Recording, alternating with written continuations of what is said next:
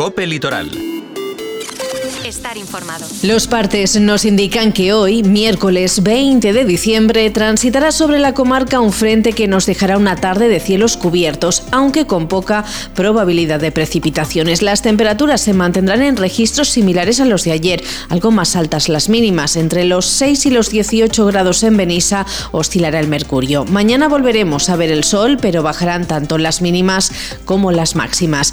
Muy buenas tardes, saludos cordiales de Amanda Ortola. La concesionaria de la piscina municipal de Calp ha advertido que emprenderá acciones legales contra el concejal de deportes, Chimo Perles, al que acusa de prevaricación después de que a principios de este mes el ayuntamiento calpino precintara las instalaciones deportivas y echara la mercantil acusándola de sucesivos incumplimientos. Este es uno de nuestros temas de hoy, pero además también contamos que el Consejo Agrario y Ramader de Benissa ha renovado a sus integrantes, que ya lo nuevo espacio saludable con la apertura al público de una zona habilitada para la práctica de calistenia. Nos hacemos eco de las combinaciones más demandadas en las administraciones de Lotería de la Marina Alta de cara al sorteo extraordinario de Navidad. Y en agenda, entre otras propuestas, les hablamos de la San Silvestre escolar que se celebra mañana en Benissa. Mucho que contar y tiempo justo. Vamos ya con los detalles.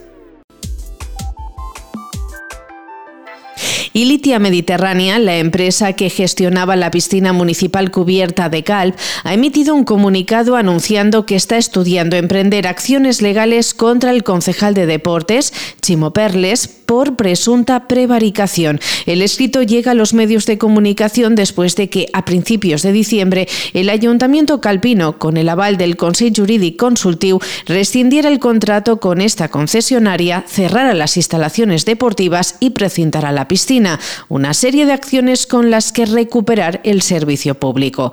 Pero la mercantil considera que ha sido el propio ayuntamiento el que ha puesto palos en las ruedas y ha desencadenado la actual situación en la que se encuentra el servicio de la piscina municipal.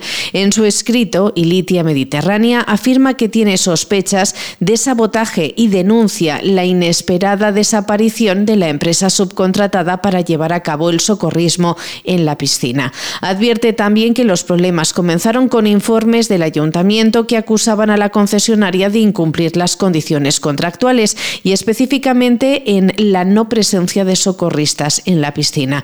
Unas acusaciones que la empresa justifica atendiendo a ajustes en el horario de apertura y asegurando que los salarios de los trabajadores estaban al día.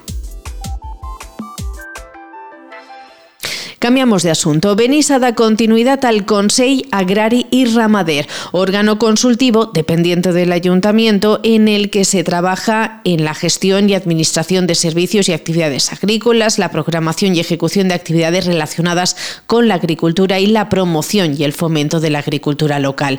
Un ente que acaba de renovar a sus representantes. Desde hace unos días, el Consell está presidido por el nuevo concejal de Agricultura, Juan Martínez. Incluye también representación política de los diferentes eh, grupos políticos o formaciones que conforman la corporación municipal.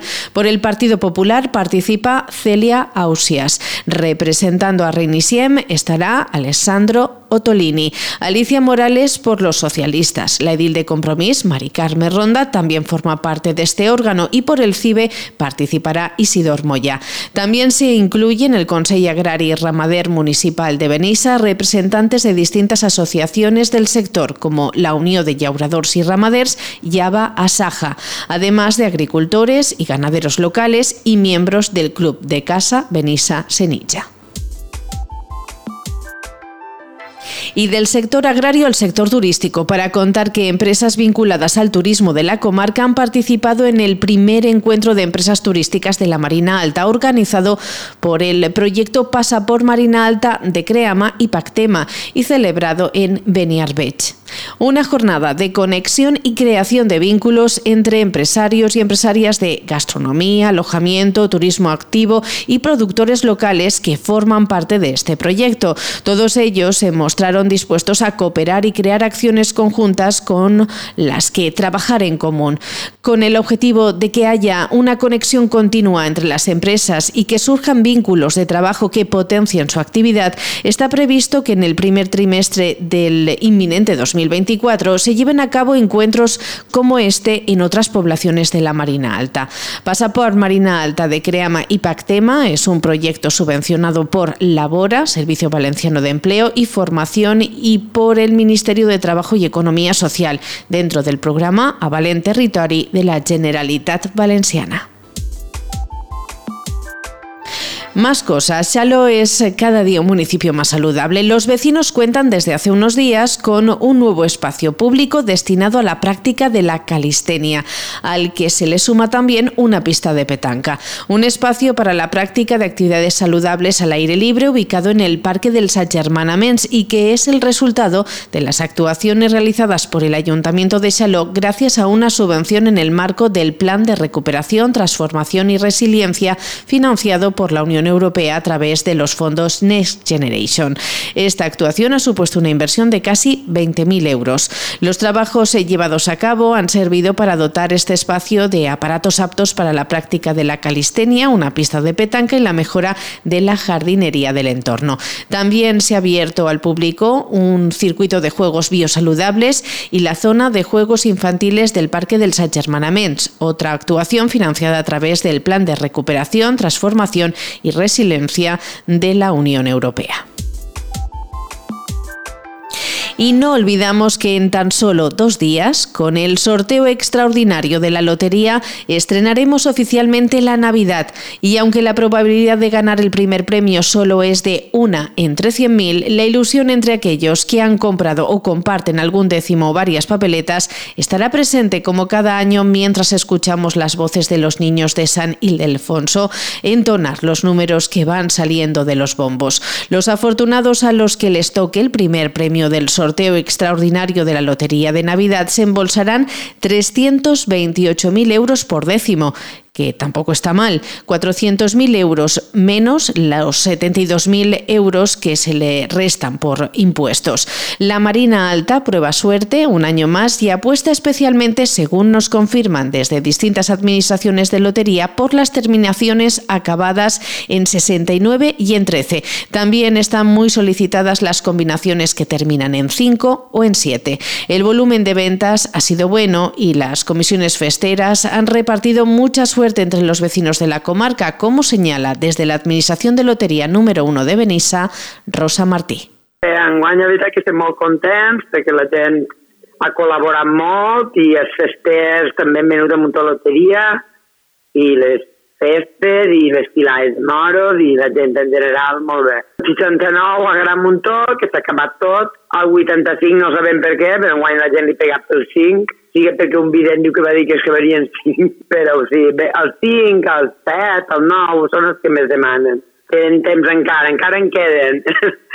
a veure si toca guanyes bé. Como todos los años, este sorteo tan especial va precedido de anécdotas y curiosidades que dejan aquellos que acuden a las administraciones de lotería buscando un número soñado, el que les recuerda una fecha o, en definitiva, el que creen que les dará la suerte en este reparto millonario de euros. Historias curiosas que se repiten o que se modernizan y es que este año, como nos han contado desde la Administración de Lotería El Forti de Moraira, hay quien ha ido a comprar el número que la inteligencia artificial avanzado será la combinación ganadora. Rosana Caselles. Eh, com sempre, el número 13 ha sigut el més demanat. És, la gent es torna loca en este número i a veure si este any tingueren sort i pogueren donar ja un premi, perquè fa temps que no hi res. També són molt importants les fetges de naixement, la gent demana molt aquests números, este any especialment el 22, en les terminacions 20, 21 i 22 eh, són molt demanats. I després, com a anècdota, la intel·ligència artificial ha dit que anava a ser eh, un número i com, com us podeu pensar, pues, ha sigut una locura. Tota la gent buscant aquest número. Revisamos agenda y tenemos varias propuestas navideñas, como la San Silvestre Escolar que se celebra mañana, jueves, a las 10 de la mañana en Benissa. El punto de concentración y salida es la Plaza Rey Jaume I. O Cantem al Nadal, que es la actuación que llevará a cabo el grupo de dances Fonsanta por las calles del casco urbano de Teulada. También será mañana jueves por la tarde a partir de las seis y media. Muy buenas tardes.